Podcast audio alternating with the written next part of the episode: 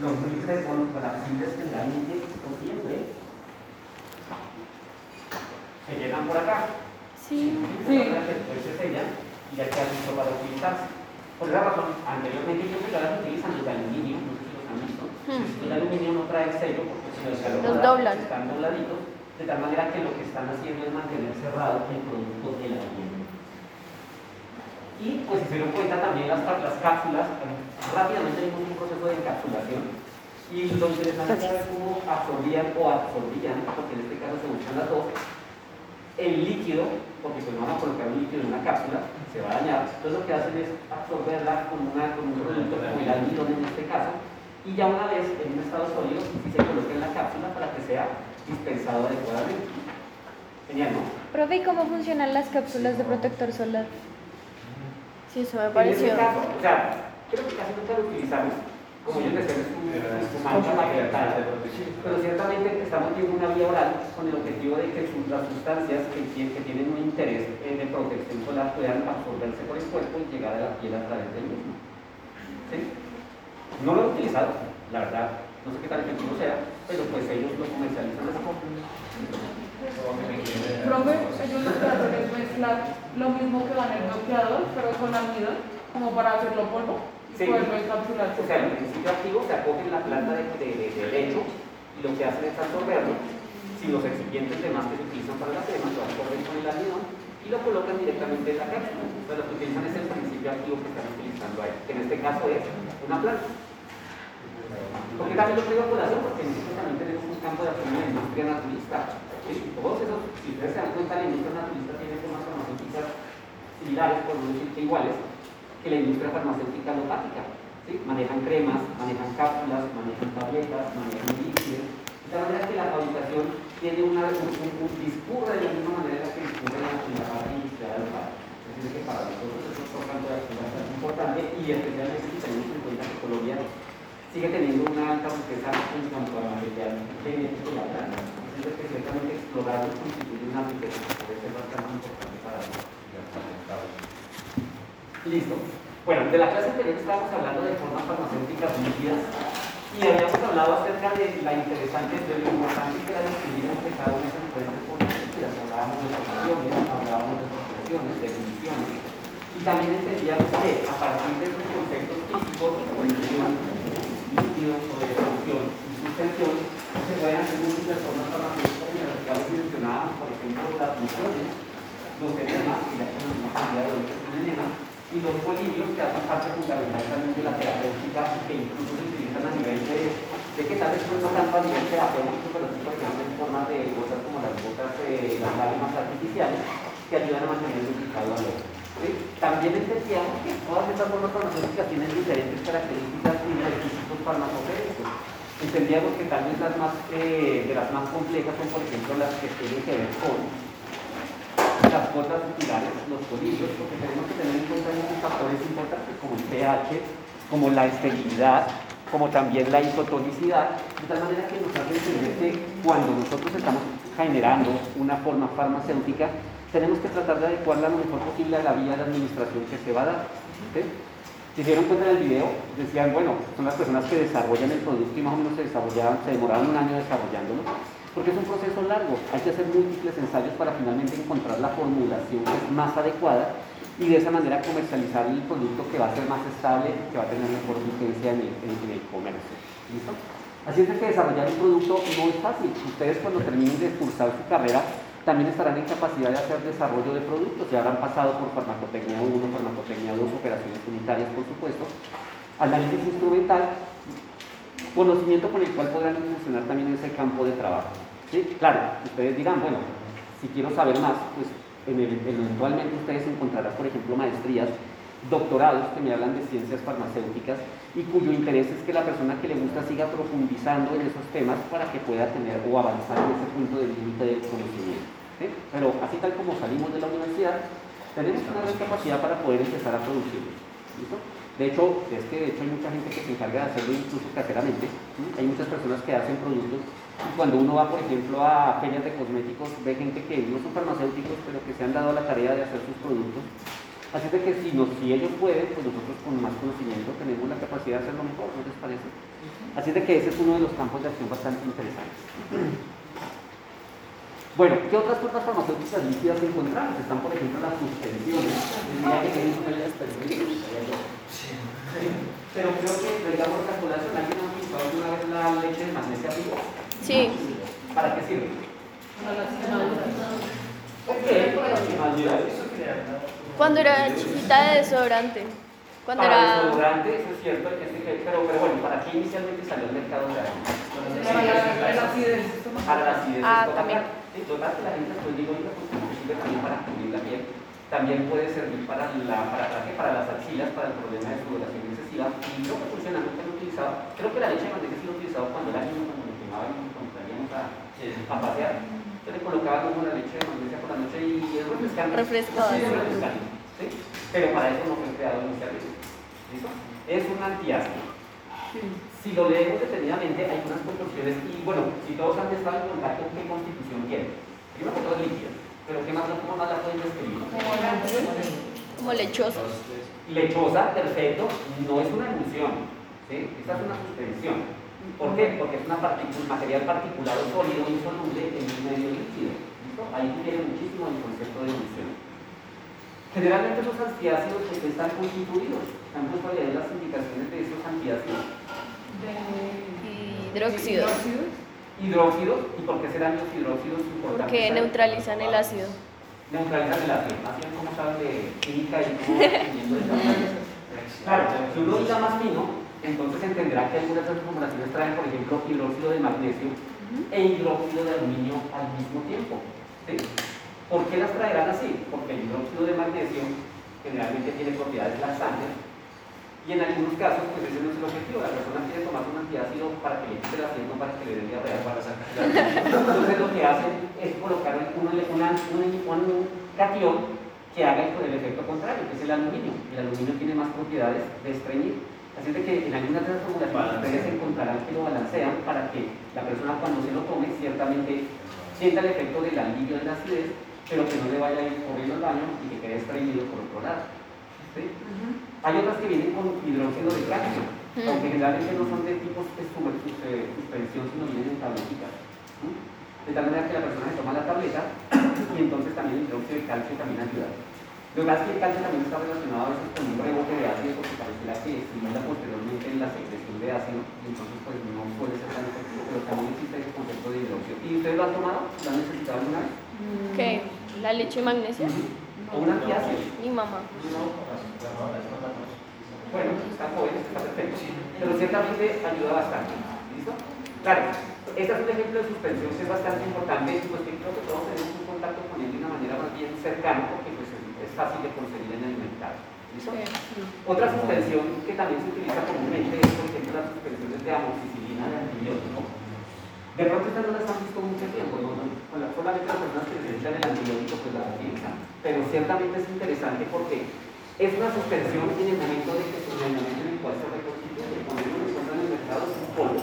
¿sí? En el frasco hay un polvo. Sí. De tal manera que lo que hacen en la penetración de fabricación es generar el polvo, lo envasan y sin colocarle agua lo sellan. ¿Por qué? Porque el agua también ayudará a que haya procesos de degradación. El agua degradará por efectos de hidrólisis. También, como ustedes ya saben, será un factor importante para la contaminación microbiana. Así es de que con el objetivo de mantener ese producto estable en la, en la anaquel, lo que lo hacen es vendérselo a un.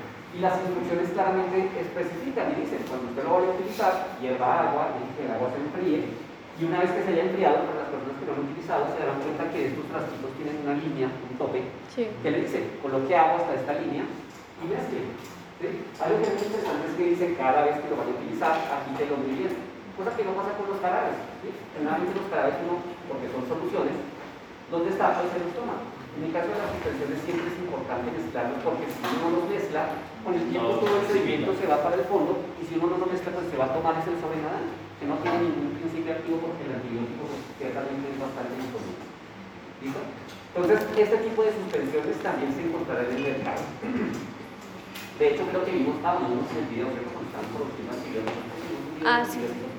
Era el cual lo que hacían era coger, reconstituirlo, lo colocan en una probeta para garantizar que el volumen que se está colocando, o sea, lo que hacen es calibrar la altura de la etiqueta, porque si la etiqueta queda muy alta, pues será un volumen muy alto.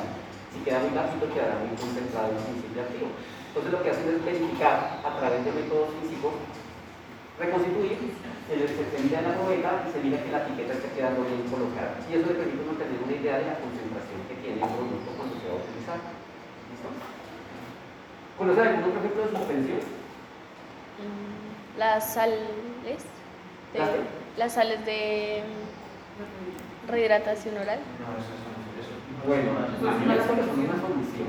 De hecho, cuando veo, hay, hay- las, las, las áreas de hidratación las tienden en polvo para reconstituir, pero también las tienen a nivel comercial ahorita ya, ya preparadas, como por ejemplo Pedialite. es la forma, la, la, la.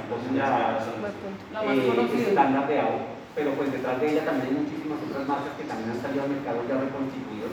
No es un misterio que sean más caras porque se les está vendiendo el agua. Y el frasco, porque básicamente le están vendiendo como la opción de que la persona lo compre y lo tome inmediatamente, mientras que con el otro uno lo, lo tiene que hervir el agua, limpiar el agua, reconstituirlo, y si se lo quiere llevar simplemente envasarlo. Así es que no es extrañar que sean más caras que las sales que vienen en polvo. Y pues creo que saben también hasta rico. Entonces pues eso también las hace como más eh, preferentes por muchas personas. Pero esas son soluciones. Los invito a que cuando tengan la oportunidad las revisen, pasen la luz. Y si la luz pasa a través de ellos es porque es una. Y si no hay nada que esté interfiriendo el paso de la luz, aparentemente. Bueno, emulsiones. Entonces, cuando hablamos de emulsiones, pues estamos hablando de ese concepto de dos, de dos líquidos que uno es en el otro. Y que para poder mantener su estado estable, pues se les coloca un tensioactivo que permitirá formar como micelas, muy pequeñas en el producto que se encuentra en menor concentración, que quedará disperso en el, pro- en el- líquido que se encuentra en mayor, en mayor cantidad. ¿Listo? Emulsiones de todas ustedes encontrarán en el mercado. La más conocida será, por ejemplo, la emulsión de Scott, ¿sí?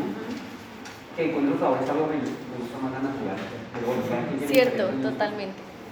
Pero si se encuentra las fluidez, ¿sí?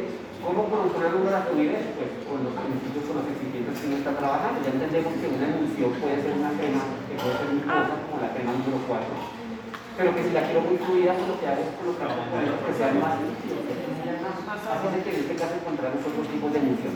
No es lo único que se utiliza en emulsificantes. Aquí, por ejemplo, vemos una, esta es una, una solución de líquidos, una emulsión de líquidos, que se utiliza muchísimo en nutriciones parenterales. En una nutrición parenteral debe ser líquida porque el concepto de parenteral me está diciendo que yo voy a coger esa nutrición, la voy a colocar con una vía venosa y se la voy a administrar al paciente porque el paciente no puede comer. Entonces lo que queremos es nutrirlo y uno de los componentes fundamentales de la nutrición serán los líquidos. ¿Listo? Líquidos no hay forma de hacer membranas, y membranas pues no hay forma de crecer. Así es de que en- dentro del concepto de la nutrición parenteral, el objetivo básicamente consiste en colocar un producto, como tiene que ser líquido, que sea compatible con el resto de los componentes. ¿Qué más ustedes en una nutrición parenteral? Um, azúcares, Azúcares, proteínas, entonces uno utiliza por ejemplo dextrosa, ¿cierto? ¿Qué más utilizaría? proteínas, Señora, proteínas. proteínas, también existen soluciones de proteínas, esas sí vienen solubilizadas. De hecho, vienen son más que todo como aminoácidos. ¿Listo? Porque los aminoácidos son los bloques estructurales de la construcción de proteínas. ¿Qué más le colocamos? Minerales, le colocamos vitaminas, con el objetivo de cubrir todos los requerimientos Vitaminas que necesita la persona para poder mantenerse bien nutrida. Así de que dentro de esos conceptos utilizaremos, por ejemplo, estas emulsiones, lipofundir, esta es la marca comercial, se utiliza muchísimo en la producción de nutriciones parenterales. Otras emulsiones que se utilizan bastante, por ejemplo, el propofol, que es un inductor del- del- de la anestesia, de tal manera que lo que hace uno es cuando la persona va a ser operada, le colocan un producto como el propofol que rápidamente hace que la persona entre en un estado de inconsciencia y posteriormente se le coloca el anestésico para que rápidamente se pueda comenzar con la cirugía. Cuando ustedes han estado en cirugía, me alegra que no, pero cuando uno está en cirugía le dicen cuenta hasta 10. Ah, sí. Y pues no llega hasta 10. Y es porque precisamente utilizan un inductor de la anestesia para acelerar ese proceso y apenas la persona se queda en estado inconsciente, le colocan la anestesia para que se mantenga a largo de todo el proceso. Qué chévere.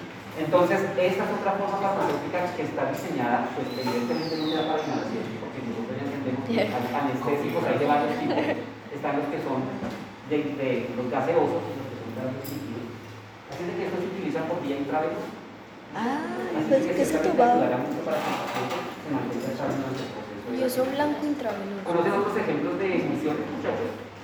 Eh, Profe, esto también tiene tensoactivos que ayudan a mezclar los dos líquidos invisibles. Claro que sí. Si no existiera el tensioactivo, se separarían las dos fases. La fase oleosa se separaría de la fase acuosa. Y el objetivo es que sea una un producto estable. Así de que por- generalmente siempre, siempre se utiliza un tensioactivo para ayudar a que se mantenga estable. ¿Tenso o producción. tensio? No sé, yo puse tensoactivo. Profe, ¿es tensoactivos o tensioactivos? Tensioactivos. No entendí nada. Esperemos que sea tenso.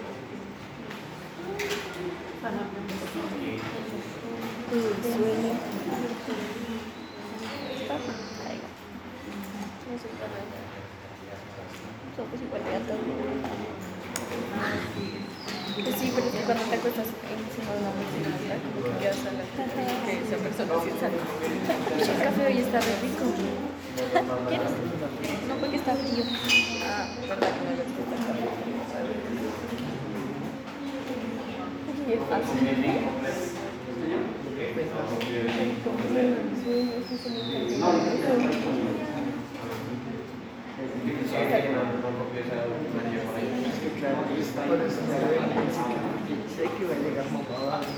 No, pues si yo vivo cerca y llegué mamadísima.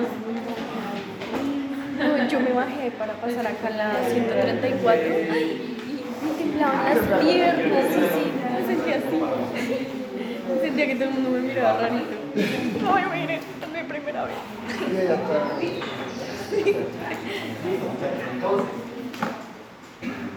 Por supuesto, si ya hablamos de emociones y hablamos de suspensiones, pues la otra parte importante serán las soluciones. Y en cuanto a soluciones, pues encontraremos una gran, un gran repertorio. Dentro del concepto de soluciones están, por ejemplo, los carabes. Aquí hago, aquí hago el énfasis en que no todos los carabes, no todos los carabes son soluciones. Por ejemplo, formulaciones como el mieltertos, ¿la han visto?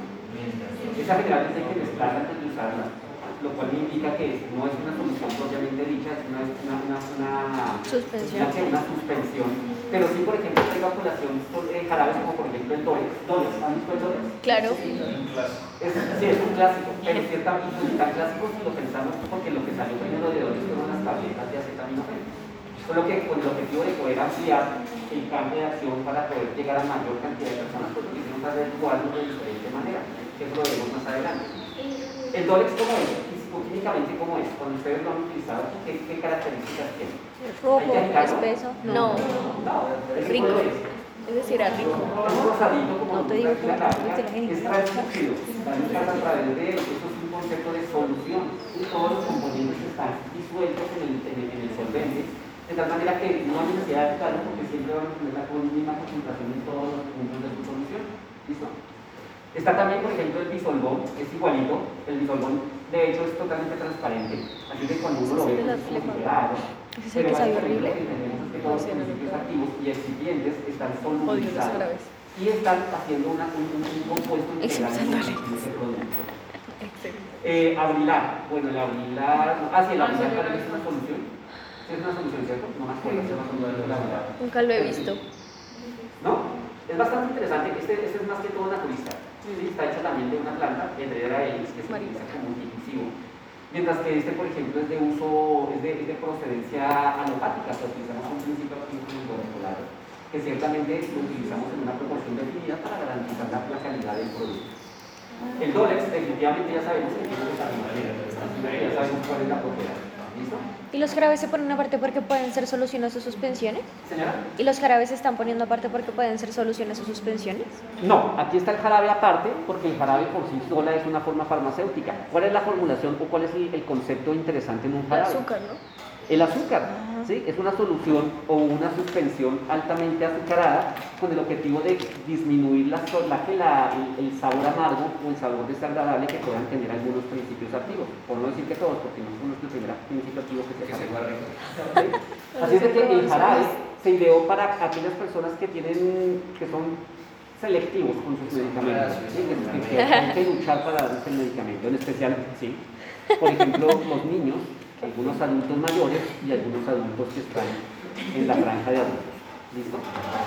Así es que por esa razón se clasifican como jarabes. Independientemente de que sea una solución o una suspensión, entendemos que el objetivo es que sean azucarados para generar un proceso de palatabilidad que sea más agradable. ¿Listo? ¿Sí respondo la pregunta? Sí. ¿Sí respondo la pregunta? Eh, sí. Listo, perfecto. Otra forma que tal vez uno no está acostumbrado a ver, pero que sí existe todavía, son los elixires. ¿Listo? Los elixires de son la una forma farmacéutica que está constituida con alcohol. ¿sí? Ah. Desde cuando nosotros vimos la historia de la farmacia, nos damos cuenta que en la antigüedad utilizaban, por ejemplo, la cerveza, utilizaban el vino para poder dar algún tipo de tratamiento terapéutico a las personas. De tal manera que entendemos que es una forma también bastante antigua. ¿sí? ¿Borracho? La cerveza, el vino, tiene componente alcohólico y eso permite en cierta medida, porque, porque utilizará, por ejemplo, el alcohol. Que están formando. Profe, yo tengo una pregunta pero sobre los jarabes. Eh, en los jarabes pueden, digamos, incorporar cualquier tipo de principio activo, o sea, puede ser, digamos, como el Dolex, un analgésico, bueno, no sé, no sé qué, o solamente es para la tos. No, cada vez son una forma común, o sea, es como hablar de tabletas.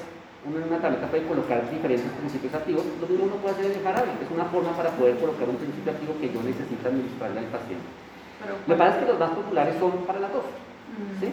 Pero jarabes podemos encontrar de muchos ti- estilos y con diferentes formas y con diferentes principios activos.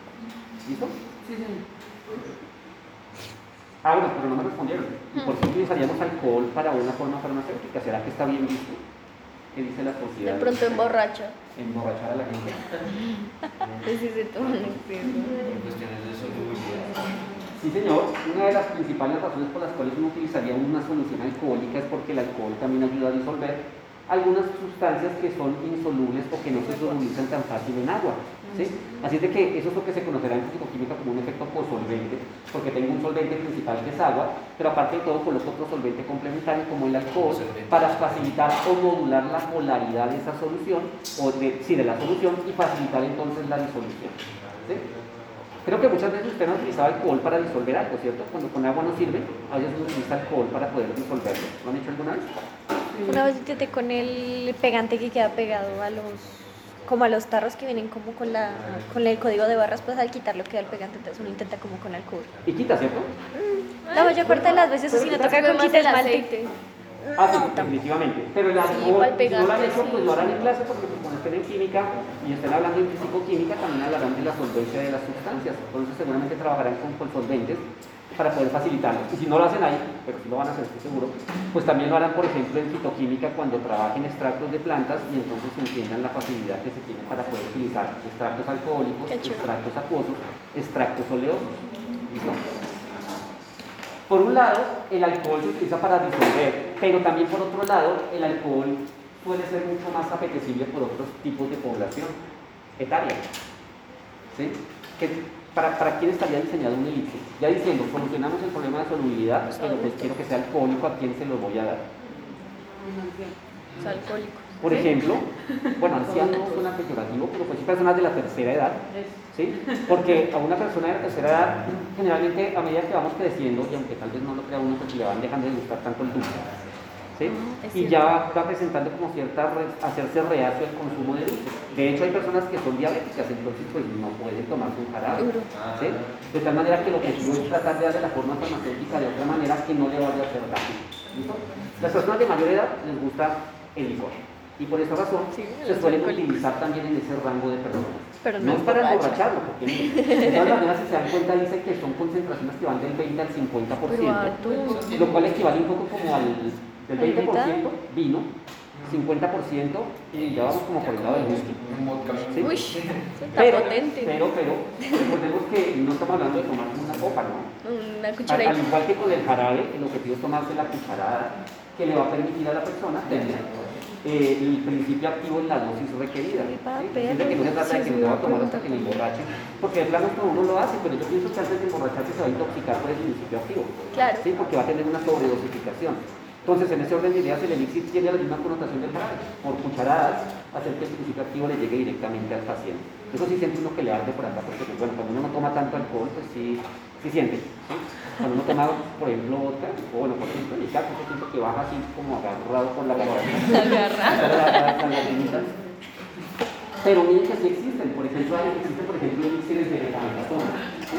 elixires de fenobarbital. de la manera que entendemos que en primera instancia son insolubles en gran medida en agua, pero por otro lado también servirán para personas que lo necesiten y que tengan la característica que no reciban otras formas farmacéuticas como por ejemplo los carácteres. Diarrea. Mm. También hay para mascotas. Así, y a colación, pues si los seres humanos utilizan productos farmacéuticos, pues que los animales también los utilizan. Bueno, los otros animales también los utilizan. Y entonces, nótese que existen diferentes tipos de compuestos. Por ejemplo, este que es, esto es una. Eh, ¿Qué producto es este? No. Para las pulgas. Bueno, ¿qué tenemos aquí? Mentiras, no sé. Estoy ciego. Bueno, aquí es complejo B. Complejo B, sí, creo que es complejo B. Y en este, pues tenemos también productos para animales. De tal manera que, si nos damos cuenta, también existe la capacidad para generar las formas farmacéuticas para diferentes especies. Pero eso, esos son por vía oral o también son tópicos. Uy, qué buena pregunta. No, generalmente son por vía oral. ¿Listo? Profe, ¿y hay jarabes para perros? Bueno, Para animales. Creo que sí, jarabes para perros. O sea, dulcecitos. No sé. No, no creo que sean dulces. Es.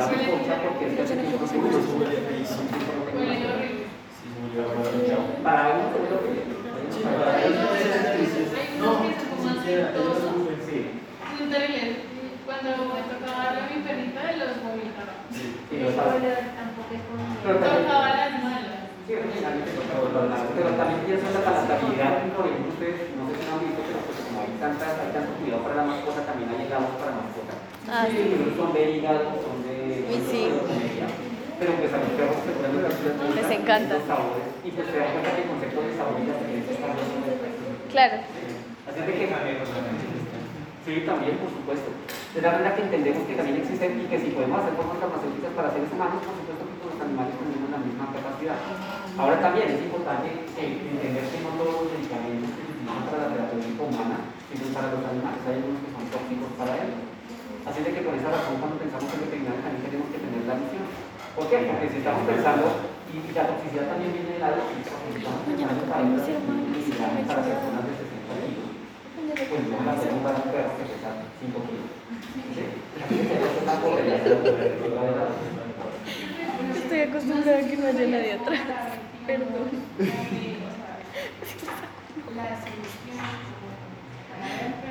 Pero no es como el organismo, sino como para el pelo secundario como un jarabe. Porque que azúcar. aspirando. No me acordé que había. No, es Uy, vía. No Es es que- como los ojos se Eh, me- aspirina, pues para el- darle brillo al pelo, al pelo, como el de Nayarquita, que tiene pelo muy largo. Sí. Entonces le damos como un jarabe, no sé si es una enfermedad eh, medicinal, pero es como para el pelo. No sé si me van a entender. Sí, sí, sí, ya entiendo. Pues me Pues lo que les recomiendo es que mire el contenido del producto. ¿sí? Si tiene un principio activo, es un jarabe medicinal. Si no, pues posiblemente sea un jarabe coste. ¿sí? Interesante, si si tiene la foto, eh, o si le toman la foto, la, la. Le mostraron foto de la película. Me imagino que se lo toman. Que lo toman. Pues nosotros no, pero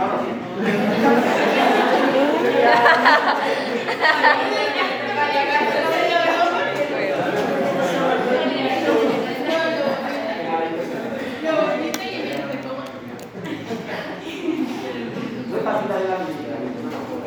De hecho, si ustedes se han dado cuenta, al día de hoy también existen los, eh, las tabletas que son parasitarias y esas tienen un sabor como a cable para que sea más fácil para perro. sí, y tienen como tiene que- como las Si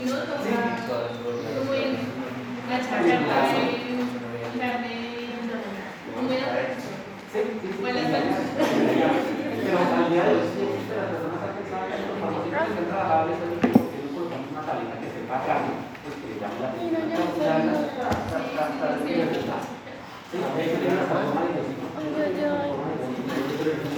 ¿Por qué será? Pero no, si yo te estoy todo el tiempo así como tocando.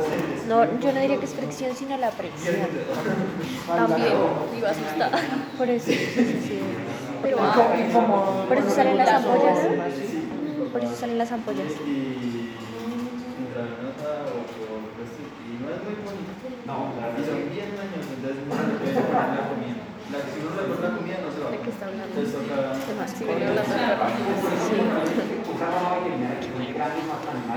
también hay veterinarios que se especializan por ejemplo en pequeños animales, que son que dicen es la.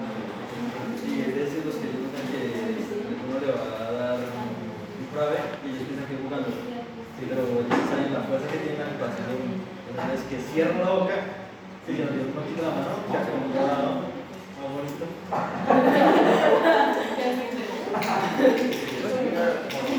cosa farmacéutica que es importante para nosotros son las inyecciones.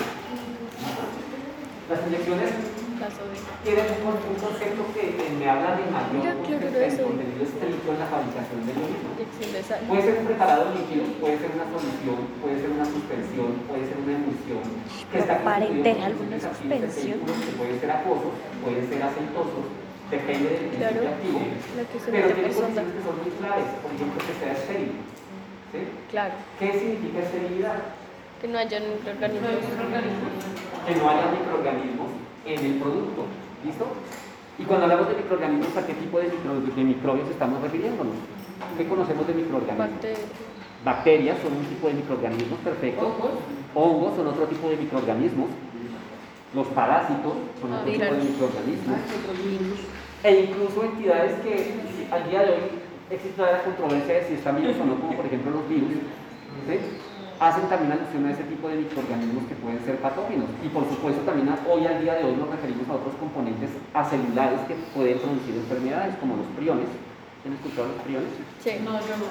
Y los viroides. Los priones son, son proteínas. de las vacas locas. Las proteínas, y tal vez la enfermedad más relevante es de las- la enfermedad de las vacas locas, en el cual el objetivo, y dicen que las vacas locas porque pues, en efecto lo que, hace, lo, que hace la proteína es interactuar con proteínas que son del cuerpo y les cambian su estructura tridimensional.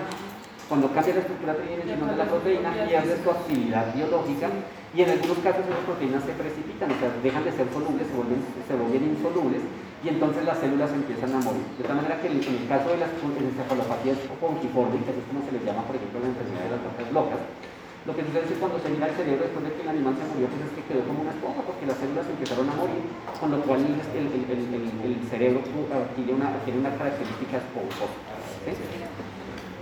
Importante, por supuesto, porque se ha, identificado así como la enfermedad de las vacas locas, pero también existen enfermedades espongiformes que son de, carácter clínico humano.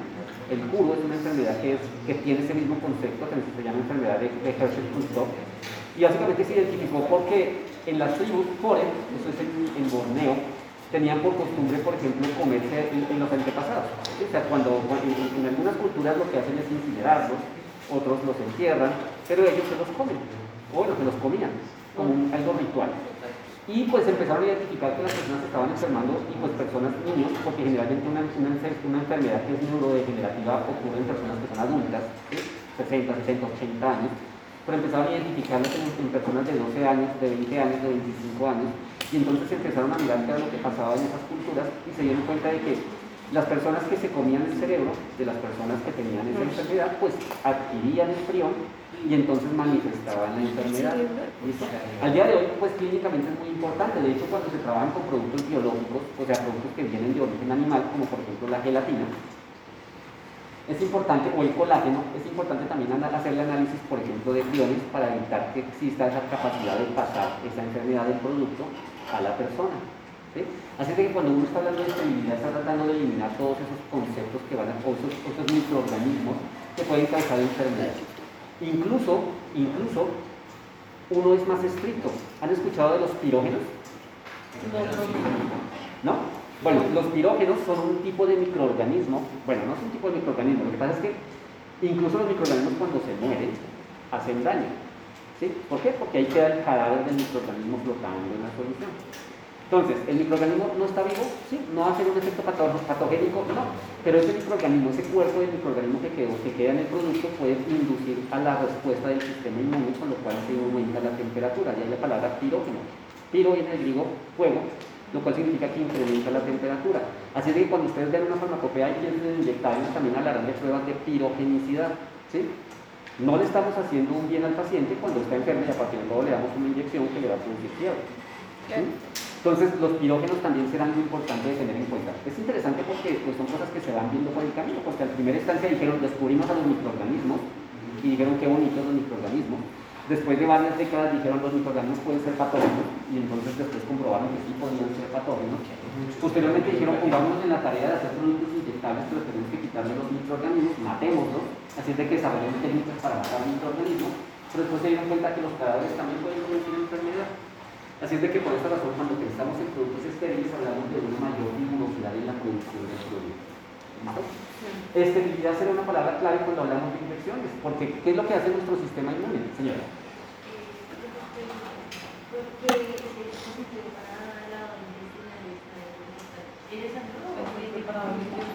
No le escucho, así de que por favor hable un poquito más porque ese no es un dispositivo de lavado intestinal o este que yo Este. Este, este. Ah, porque algunos de ellos tienen carácter, todo lo que vemos aquí son productos que son estériles. o será porque qué carácter es esto que Sí, el objetivo es que sea también estéril. No, pero es una buena pregunta. Pero más allá de eso, más allá de la esterilidad, creo que la diapositiva lo que trata de plasmar es el hecho de que durante mucho tiempo hemos trabajado con vidrio. Sí, y el vidrio nos en Yo, porque tiene muchas propiedades importantes. Primero que todo, es resistente en cierta medida. No es reactivo, no es no se ha atrapado en el vidrio Da igual, pregunta. Por otro lado, le podemos dar las formas que queramos. Pero siempre también desventajas, como que es más pesado. Hasta si acaso no sirvieron los de. Y que en cierta medida puede ser mucho más frágil porque lo golpeo, hasta ahí llegó la comida, hasta ahí llegó el día. Lo que quiere también plasmar esta diapositiva es que muchos productos amplia desventaja. Y vean la estatua. Una ventaja positiva es que el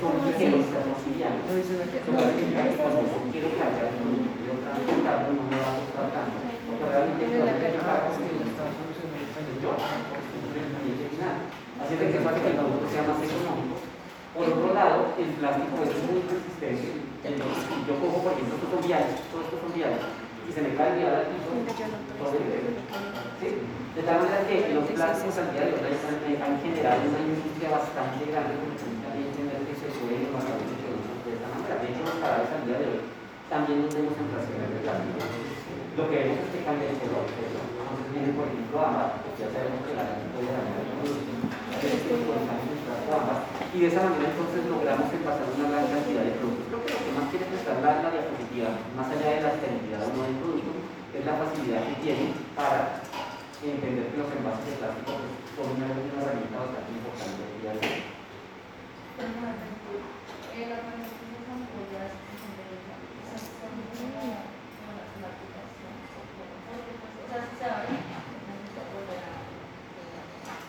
Pero lo que hemos aprendido hasta el día de hoy. ¿Qué dijo?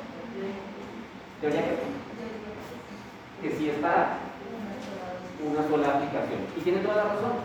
Las ampolletas se desarrollaron a mediados del siglo XIX y el objetivo era que fueran monolíticas, una única dosis.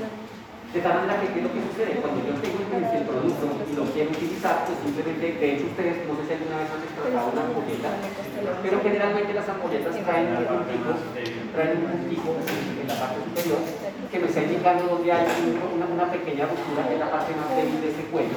De tal manera que lo que dicen es, donde está el punto, coloque el pulgar y jale hacia atrás para que lo pueda romper fácilmente. Sí. Pero eso siempre me corta. Eso siempre termina cortando si uno no lo hace con papel. Eso parte es, es parte. Siempre me Sí, corta. porque la enfermería lo hace con mucha más con los dientes. Pero ciertamente lo que me está diciendo este producto es que está completamente estéril y está diseñado para que sea de una sola aplicación. Utilizar, sacar en la con la jeringa lo que se necesita, inyectar y el resto que sobró en una se, se desecha.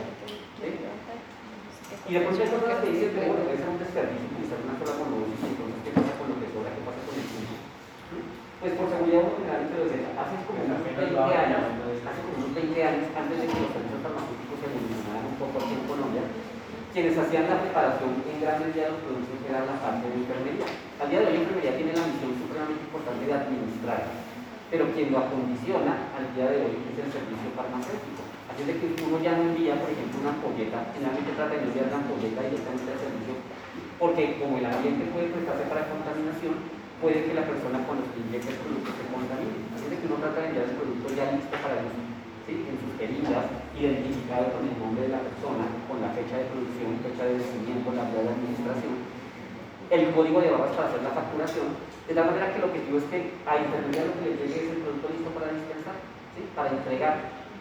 Pero hace 20 años más o menos, pues los, eh, a intermediar le llegaba la polleta, y entonces intermedia muy económicamente, pues lo que hacía era coger la polleta, la mía, le sobraba la mitad y decían, ah, esto sirve para la próxima dosis. Entonces lo cubrían con una gasita, lo cubrían con espaldarato y ahí lo dejaban las 8 horas esperando a la siguiente aplicación. Claro, al día de hoy uno dice, no, pues esto es un riesgo bastante alto, porque cada vez que se abre ese producto, apenas se abrió, pues entró en contacto con el. Ya. Ya no se puede garantizar la esterilidad, si lo voy a dejar 12 horas a temperatura ambiente, pues ciertamente puede permitir que los microorganismos crezcan. Vayamos a ver cuántas veces se infectaron los pacientes por una práctica de ese tipo. Por esa razón se creó esto. ¿Sí? El vial. El vial es diferente a la, a la ampolleta. ¿Qué tiene diferente el vial con respecto a la ampolleta? Arriba es como de silicona, ¿no? Tiene un tapón de caucho. Eh, caucho, eso. Y eso significa que es mucidosis, porque ese tapón de caucho es autosellable. Eso significa que es autosellable, yo introduzco la aguja, saco lo que necesito, saco la aguja y el mismo caucho se cierra para evitar que entre en contacto con el ambiente, es autosellable. Así es de que el vial es multidosis y la ampolleta es unidosis.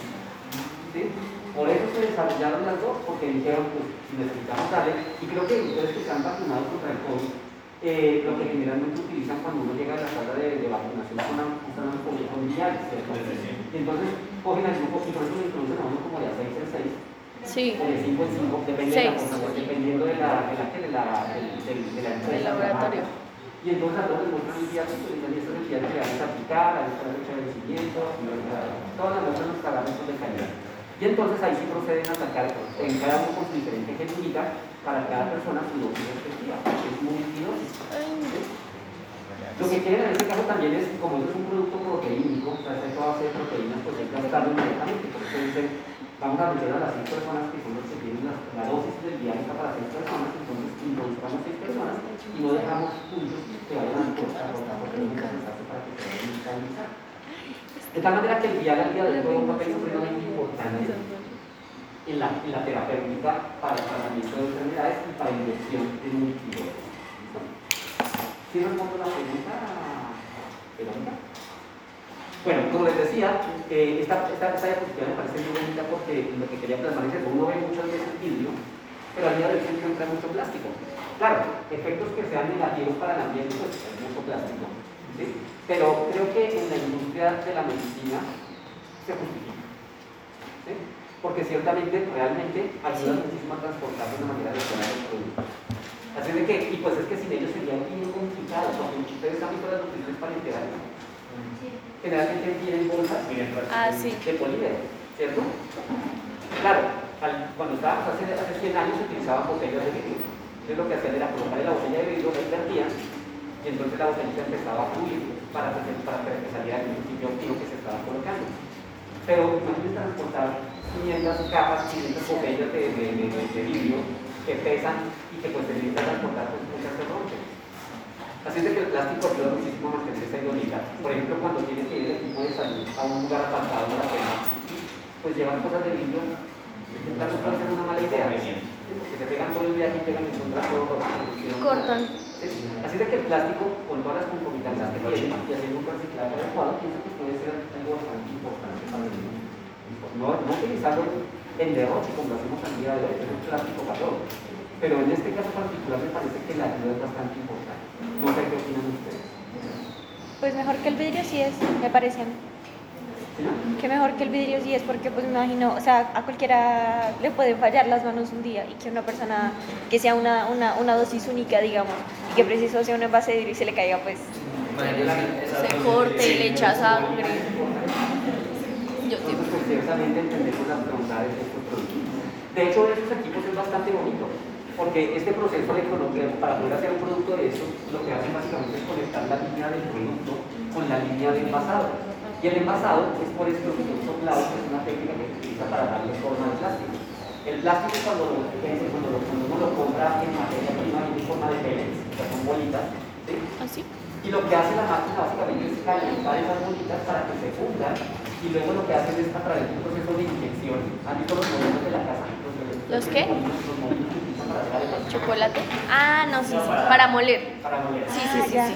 Tiene la misma técnica, es un tornillo sin fin. Entonces lo que hacen es ya el material fundido a través de ese tornillo con lo cual están haciendo una extrusión. Y finalmente llega un molde en el cual el aire caliente sopla, como cuando uno infla bombas, y entonces el, el plástico toma la forma del recipiente. Qué chévere. Después de eso, se abre el molde y ya queda listo para que se vaya a colocar la solución. Y al igual que sucede con los colapsibles, al final lo que hacen es un proceso de, de, de, de, ¿Termosellado? de termosellado para que el producto quede con la forma que debe sacar. Profe, ¿y cómo se abren esos? Porque las ampolletas se rompen. y- ¿Sí ven esto? En la No sé si lo alcanzan a ver, es como Sí, si fuera sí. una, una palanquita. Sí. Entonces lo que uno hace es tirar la palanca y entonces rompe el plástico. Pues. Tengo la oportunidad de. Pero ciertamente es, es muy parecido. No tiene uno que romperlas, sino simplemente se da la cuenta. Cuando tengan la diapositiva se van a dar cuenta de que tiene esto es plano, Sí. y esto tiene la forma de troquelado. Y no corta. Simplemente hace, hace el movimiento y ya queda abierto. Entonces facilita muchísimo la administración. Pero incluso mejor que eso me parece mejor que esté ya para aplicar, o sea, que esté tipo en la jeringa y Sí. únicamente sea ponerlo, porque pues ahí digamos que se, se pierde el riesgo de que pasen muchísimas otras cosas. Claro, eso ayuda a mejorar el proceso de la administración. Claro, cuando es una solución de parenteral de mayor volumen, pues ya no estamos hablando de una ruptura por ahí acá, pero sí estamos encontrando el taponcito de caucho. Ah, esa Que sí se es como encuentra- la de suero, ¿no? La de suero es así. Exactamente. De tal manera que podemos encontrar ese tipo de formas de preparación. Bueno, cuando pensamos en vías de administración inyectable, estamos, bueno, y esto es hablar un poquito más de las vías de administración que veremos en la próxima clase, pues básicamente hablamos que cuando se administra, por ejemplo, un, un, un, un inyectable se puede administrar desde diferentes partes. Uno la puede colocar directamente en la vena, la puede colocar directamente en el músculo, la puede colocar directamente en la parte cutánea. De tal manera que hay muchas formas de administrar un producto parenteral. Pero es parenteral en todo punto de vista porque estoy rompiendo la barrera natural del cuerpo y estoy introduciendo de una manera agresiva el principio activo dentro del músculo. Si uno se lo toma, entra por la vía oral, ¿sí? es una vía natural. Pero cuando yo quiero hacer una inyección, utilizar una, una vía de administración parenteral, tengo que por obligación romper la piel para ingresar el fluido. Cuando rompo la piel, pues estoy generando la potencialidad de generar una infección en el paciente. ¿sí? Por esa razón, se necesita una mayor capacitación para colocar una inyección. ¿sí? No cualquiera coloca una inyección. Se requiere una capacitación misma para poder tener acceso a ese tipo de. Como esa información de un depósito de un fármaco. O sea, que no lo metes como tal en la vena, sino en otro lado para que luego el cuerpo lo absorba y luego le ayude al torrente sanguíneo.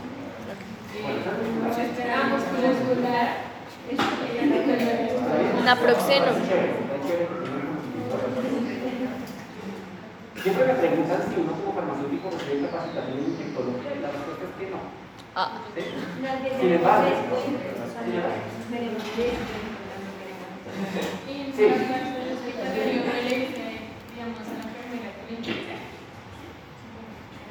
entendí, no entendí, no.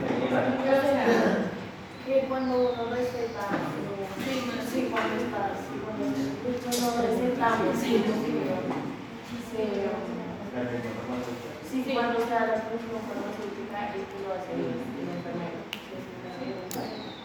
Sí, aquí de nuevo claro, el médico diagnostica y formula, el farmacéutico es el experto en el medicamento y en la adecuación del medicamento, y aquí en enfermería es el que se encarga de la administración directamente del paciente. Ustedes no se van a ir a piso, si están trabajando en un hospital, no se van a ir a piso a colocarle la inyección a un paciente porque ese es el trabajo exclusivo de enfermería. Ellos tienen toda una carrera de 5 años para aprender las diferentes técnicas de administración. claro. Yo se lo fabrico y yo se lo tenemos el mejor conocimiento en la adecuación del producto para que a esta para que a enfermería se le facilite el proceso de trabajo y de administración del mismo. Son temas completamente independientes. Sin embargo, eh, la Cruz Roja, por ejemplo, ofrece cursos de inyectología, o sea, no, no- no es una información que sea restrictiva para cualquier persona, sino que si uno quisiera hacer un curso de inyectología, lo lo puede hacer. es algo que de hecho los colegios de farmacia también lo hacen porque ustedes han visto que hay que tienen por ejemplo Ah, sí, una camillita. Lo cual significa que uno también lo puede hacer, si uno quisiera lo puede hacer. Aunque no conozco el primer colega que lo Enfermería, enfermería y farmacia tienen descuento cuando uno quiere hacer eso. Sería un Y no es un curso largo, realmente son de horas. Gente que simplemente si quieren hacerlo, a que lo. Eso, es el conocimiento que tenemos. ¿Listo? Pero mira qué interesante, hay diferentes vías de administración. IB es el término que ustedes encontrarán para intravenosa, lo cual significa que es que te coloco un catéter o una aguja directamente en el sanguíneo. Y IM significa intramuscular, lo cual significa poder colocar la poder traspasar la barrera de la piel y va a llegar directamente al. Y también está la subcutánea, que es la SC, que básicamente lo que tiene es activo que es en la parte de la piel. Esas son solo tres de varios, ¿no? Pero lo que quiero que veamos aquí es la forma en la cual pasa el principio activo en el cuerpo. Hayamos dicho que cuando uno toma el medicamento, pasa al tracto gastrointestinal, tiene un proceso farmacotécnico que finalmente repercute en que se disuelve el principio activo en el intestino y eso hace que se absorba a través del, del, del, del plexo venoso del sistema del tracto gastrointestinal para que llegue al hígado, del hígado pasa a la sangre. De tal manera que es un proceso que suele ser bastante largo. 40 minutos aproximadamente se demora el producto en el momento en el que lo consume la persona hasta que llega finalmente al punto de acción. Pero cuando estamos haciendo este proceso, estamos llegando directamente, por ejemplo, por vía intravenosa, llegamos directamente al torrente sanguíneo. Entonces, lo que, lo que una tableta se demora 40 minutos en hacer, por la vía intravenosa perfectamente en 5 minutos ya está. Porque ya se coloca la sangre, en 5 minutos se empieza a recorrer todo el cuerpo y el efecto se hace de una manera inmediata. Otras vías de administración inyectables pueden ser un poco más demoradas. Por ejemplo, en el caso de las intramusculares y las subcutáneas, primero se va a formar un depósito, a lo mejor lo una inyección las vacunas, por ejemplo. Sí, las vacunas. Entonces, esas son intramusculares. Así que, ¿qué es lo que uno hace? No lo coloca sobre la, sobre la vena, ¿cierto? Va uno directamente al músculo, el músculo forma un depósito y poco a poco, como, es un, como el músculo también tiene una gran cantidad de agua, empieza a permear todo este producto hacia el proceso circulatorio. Así que se demora un poquito más. ¿sí? Y suele ser también lo, digamos, de penicilina que forma un depósito de una suspensión en el, en el músculo del glúteo. Suele ser bastante doloroso. Pero finalmente el proceso de la formación de ese depósito va a generar un proceso de absorción a nivel del músculo y finalmente va a llegar al torrente circulatorio. Y entonces vamos, vamos a evidenciar el efecto terapéutico. Para poder hacer este tipo de administraciones, pues tendremos que conocer las características fisiológicas del, del, del, del punto que se va a colocar el producto. ¿Quién va a estar? Sí, tengo. Eh, no sé, te daría preguntarle técnicamente, ya por un pregunta muscular, de cómo se relaciona el En gran medida, de esto depende. Características fisiológicas del punto en el cual yo quiero colocar el producto. La otra cosa que es importante son las características físicas de la forma farmacéutica que estoy elaborando. Si es una suspensión, las suspensiones no se colocan por vía intravenosa porque pueden tapar las arterias, así de que no es una vía que sea aceptable para que, para que pueda administrar. Así de que, por ejemplo, haciendo, haciendo a su pregunta, si es una suspensión, una vía intravenosa no va a generar, no se va a dar por ahí porque es peligroso, pero sí puede ser susceptible de colocarse, por ejemplo, por vía intramuscular. Ese es el caso de la penicilina. ¿sí? Por una suspensión, y esa suspensión la coloco en el músculo, y por eso es que se vuelve dolorosa, porque no se espera que se vaya disolviendo ese principio activo para que se vaya disolviendo por el músculo, se vaya haciendo la presión y pase finalmente a la sangre. Entonces depende de muchos factores. Primero que todo, de la de, de, de, de, las propiedades farmacofísico-químicas de la molécula, como vimos anteriormente. Es un no va a pasar nunca Por otro lado, eh, depende del punto de acción en el que yo quiero llegar. Si mi punto de acción es el músculo, tomando poca sangre. Lo coloco directamente en el músculo. Veremos más adelante que hay otras formas de administración parenteral, están por ejemplo las, las intrafecales. ¿Las conocen? ¿Intrafecales?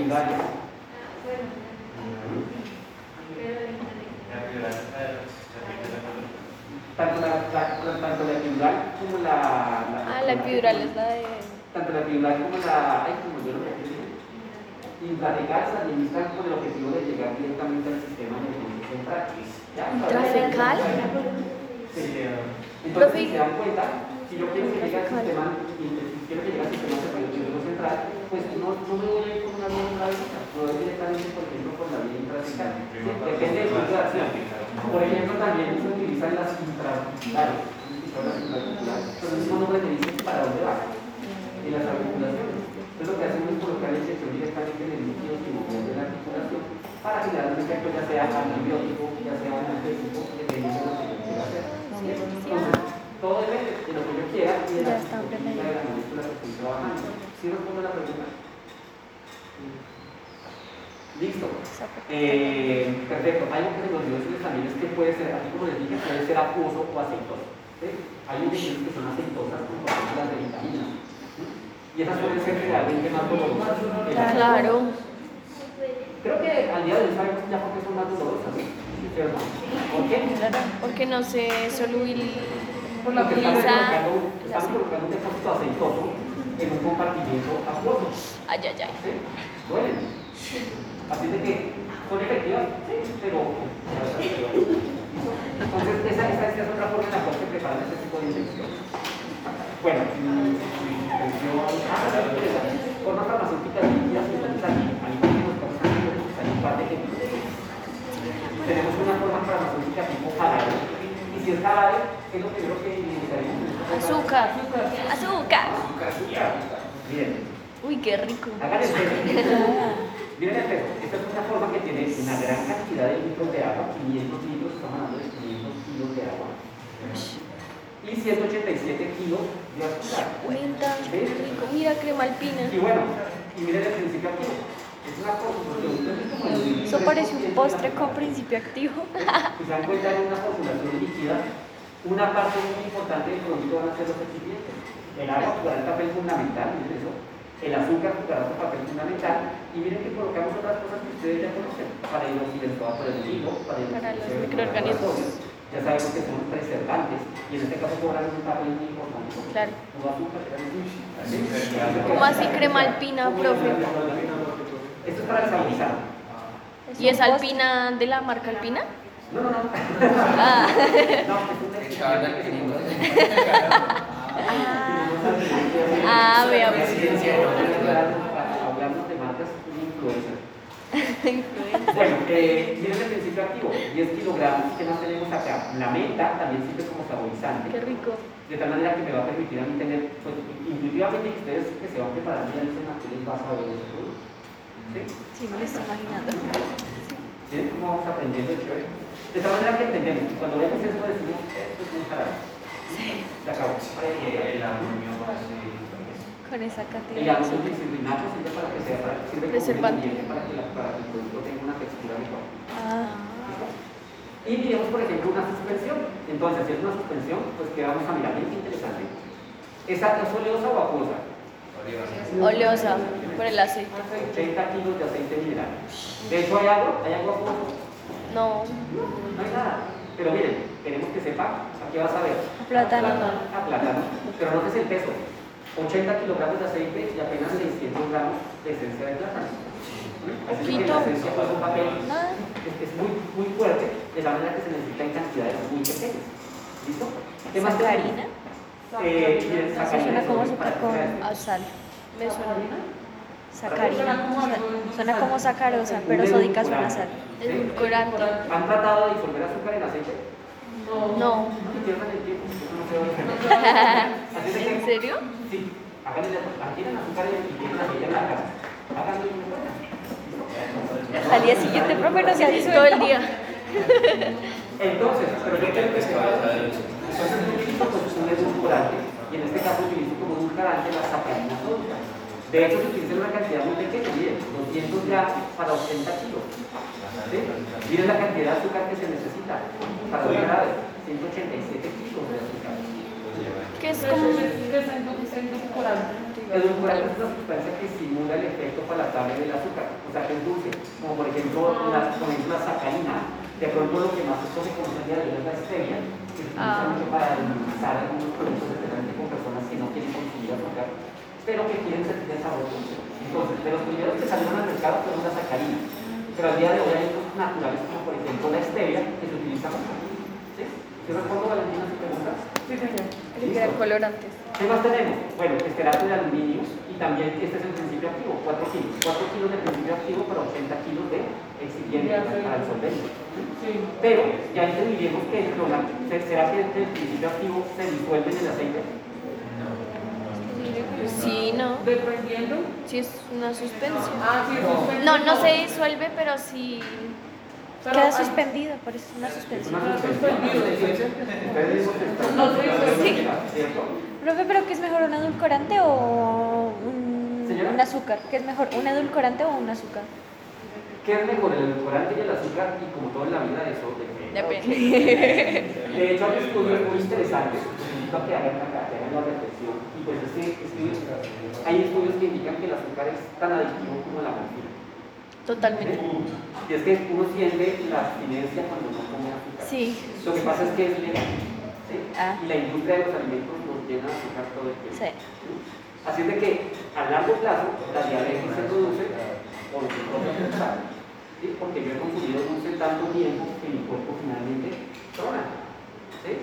El azúcar realmente suele ser malo porque se utiliza en grandes cantidades. ¿sí?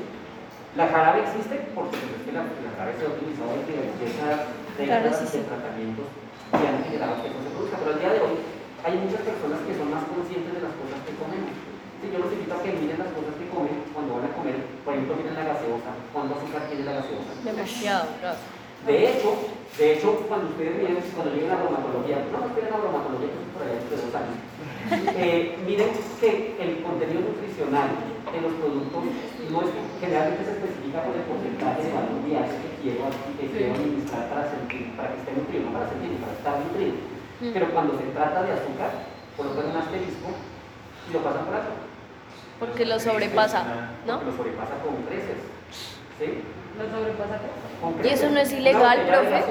Perfectamente puede tener Sí, 20 o sea, gramos de por mucha diferencia. O sea, es más de lo que tú necesitas al día. Unas 5 cucharadas grandes de tal manera que ustedes se sentarían en el comedor, comerían el azúcar y se comerían 5 cucharadas de azúcar así. Cuando chiquita yo la la comerme el azúcar. me encanta. Todo tiene azúcar. Profe, ¿y eso no es ilegal? Señora, Lo del asterisco no es ilegal. no, no. Está, como- está reglamentado. ¿Y cómo si, o sea, están como omitiendo datos de es como supera el 150%? La verdad pero es que las leyes también las hacen las personas que hacen lo Eso se trata de de comercio. Sí, ni tanto de trabajar. Y por eso la industria farmacéutica también suele ser poderosa porque también hace lobby. Aquí en Colombia también es muy poderosa la industria, la, la, la- el sector de los regentes de farmacia, porque hacen mucho lobby en el Congreso para sacar leyes que les favorecen. Y de hecho, ustedes que se tratan las leyes, las leyes favorecen a uno y pues generalmente favorecen a otro. Pues lo piensen favorece. sobre eso puede estar. Uno crea una ley para que la mayoría de la población se sienta segura, que tengan unas condiciones de vida aceptables, pero generalmente las leyes finalmente las hacen quienes, los humanos, para humanos. De que siempre, siempre está ese, esa comilla de qué es lo que a mí me conviene. ¿Mm? Claro, si se dan cuenta, eso nos ayuda también a nosotros porque entendemos que el químico farmacéutico tiene un campo de acción muy restringida, pero por la legislación. ¿sí? Así es de que antes de que nosotros llegáramos existieron farmacéuticos que dijeron necesitamos proteger nuestro marco laboral porque no cualquier persona puede llegar a medicamento porque puede matar a alguien. ¿sí?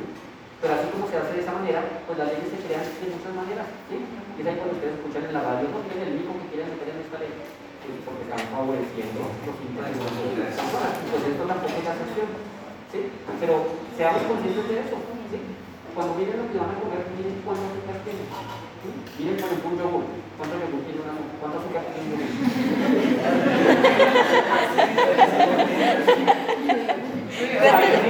¿Cuánto, yogur tiene un azúcar? Me pareció. Pero cuántos gramos de azúcar trae. Por gramos de azúcar ¿Cuánto? O sea, en esa botellita hay 28 gramos de azúcar. Es resto. Y A la que le manda el- al choquitos. Gracias por el. Pero no me antojen que hoy me compro un.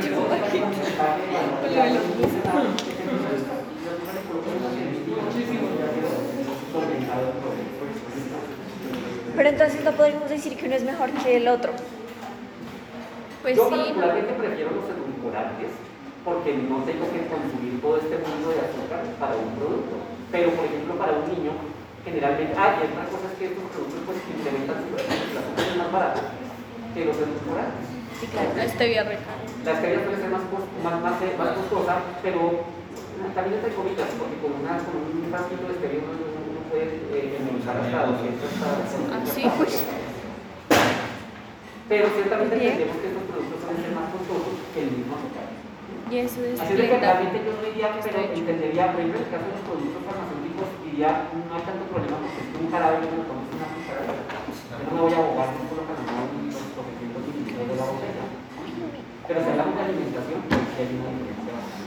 Claro, es que por lo general le, le venden a uno como eh, sin, sin azúcar refinado, una vaina así. Resulta que tiene lo que no tiene en azúcar lo tienen edulcorante. Entonces quería saber si, si realmente el edulcorante era mejor que el azúcar normal. Pero por eso quiero que entiendan que uno también debería ser responsable con lo que uno consume. Ustedes son jóvenes, pero finalmente a uno le pasa la factura el cuerpo por allá en 20, 30 años. Y entonces la persona hipertensa, la persona Es cierto. diabética, de tal manera la persona con porque ya no están todos los extremos son viciosos. Sí, allá. Ya, Daniel. ¿Cuánto, digamos, tardaría la de la? Porque nos mostraban que hacían con la prueba de. Muy buena pregunta.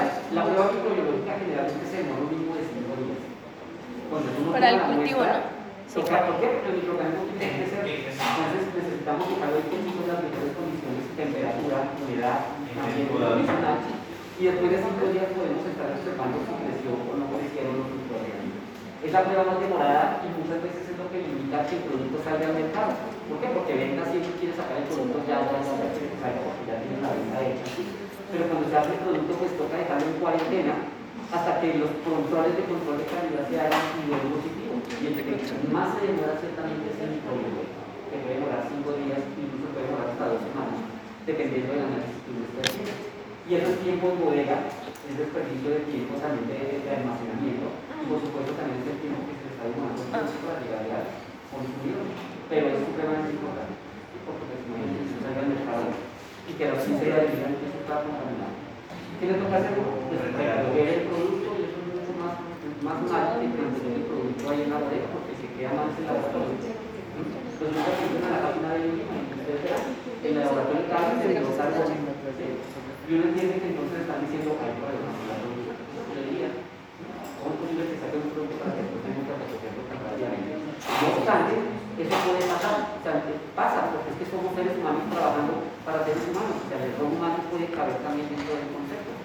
Pero el objeto del control de calidad es mitigar la posibilidad de que ese daño sea irreparable. Así es que tenemos interesante. Así es que muchachos, pues, los felicito porque ya van mirando formas farmacéuticas y van diciendo más o menos qué es.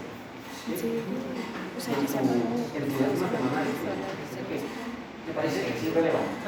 Igual, formas farmacéuticas líquidas, aquí está esta tabla es farmacopeica, esta manera que me está diciendo para los diferentes productos, soluciones, suspensiones, emulsiones, jarabes e inyecciones, los diferentes tipos de, de, de- controles de calidad que se le hacen. Volvemos acá, esto es válido tanto para genéricos como para productos de marca. ¿Listo? Aspecto, color y sabor. Todo el mundo. Imagínense un dólar, un dólar que salga verde. Fue madre. algo malo pasó. ¿sí? Así que el color y el sabor jugarán un papel fundamental. Ustedes digan, yo quiero que sea de cereza y sale el color amarillo. Pues no se relaciona una cosa con la otra. Sí, no.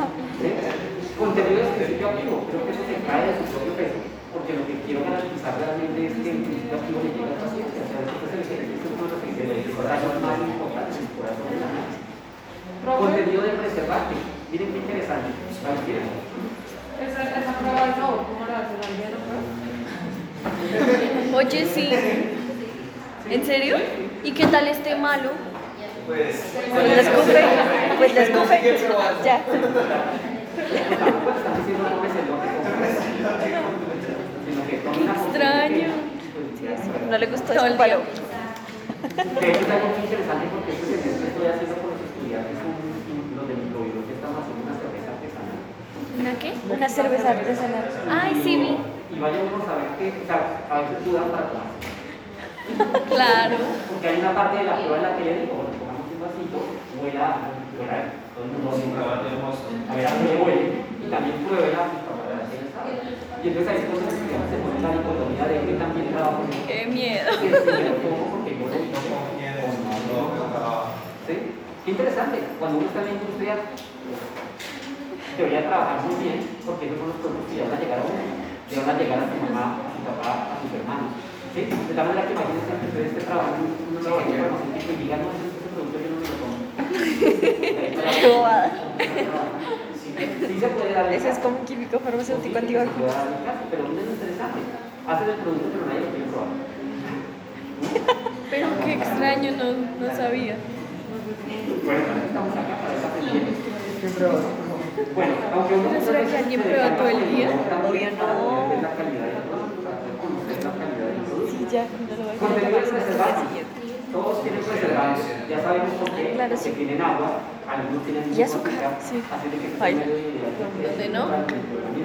Pero miren qué interesante, las inyecciones no necesitan preservantes. Claro, porque... ¿Por qué? Sí, Porque ya vienen estériles eh, por defecto. Entonces, por esa razón, ¿para qué le colocan preservantes? Muy bien, muchachos, estamos en la. Uniformidad de llenado, volvemos al mismo caso. Claro, el volumen tiene que ser exacto porque si estamos hablando de una suspensión de reconstituir, si la máquina me queda abajo, la máquina me queda arriba, eso va a hacer que el producto quede diluido o que quede muy concentrado. Es de que el volumen será importante y mucho más importante en las monodosis. Porque imagínense ustedes abran la ampolletas y que nomás traigan la mitad del contenido, significa que no le están entregando un activo completo al paciente. Así de que la, el volumen ser fundamental. Viscosidad también será importante. ¿sí? Porque ese es un parámetro que me hablará de la fluidez que tiene el producto para ser administrado. Generalmente tampoco se le hace inyecciones porque la gran mayoría son apropiadas. y las, digamos, las oleosas que vimos de aceite. Pues Pues aceite el aceite de por sí ya sigue, sí, sí es fluido completamente. Entonces, pues por eso también a veces se pasa por ahí. Ah, El pH, claro. ya sabemos porque el pH es importante. El pH puede dañar las células. ¿sí? De tal manera que por eso es importante cuidar.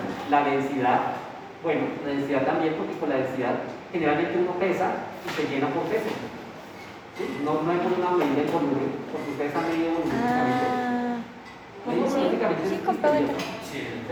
Pero por peso, si uno conoce la densidad, sabe cuándo tiene que pesar el Ah, sí, producto. claro. Y si se dan cuenta, ¿se acuerdan? Si vieron los productos, la máquina llegaba y hacía por peso. Esto no pesa lo que debería que pasar. Ah, bota. sí, mate. La máquina se pone a mirar, oiga, ¿qué volumen tiene? ¿No? Como yo conozco ya la densidad, pues ya sé cuánto debe estar pesando el producto. Claro. Así es de que automáticamente lo saca. Es mucho más chévere. fácil de medir, ¿no les parece? sí, claro. Microbiología, también se cae su propio perfil, ¿sí? Eh, partículas extrañas, isotonicidad y pirógeno. Ah, bueno, ¿Por qué hablamos de no? todo eso, ¿no? Bueno, ¿qué pronto isotonicidad falta? Partículas extrañas, por supuesto que será importante, porque si es una solución que se va a inyectar a la, a la, si hay partículas pueden tapar también los capilares, así de que eso será crítico. ¿Listo? Pero solamente se hacen las inyecciones. Señora. Solamente las inyecciones se hacen. Claro que sí. ¿Por qué? Porque los cadáveres, soluciones, expresiones y soluciones generalmente son orales. Así es de que el cuerpo mismo se protege. Pero en el caso del cuerpo, cuando yo lo inyecto, Ah, no, sí, estoy no. colocando el producto completamente y le roto todas las defensas que tiene. ¿sí? Así es de que por esa razón, en el caso de las inyecciones, sí será muy relevante y pirógeno, porque pirógeno es el, el parador de un microorganismo. De todos los días me comen microorganismos.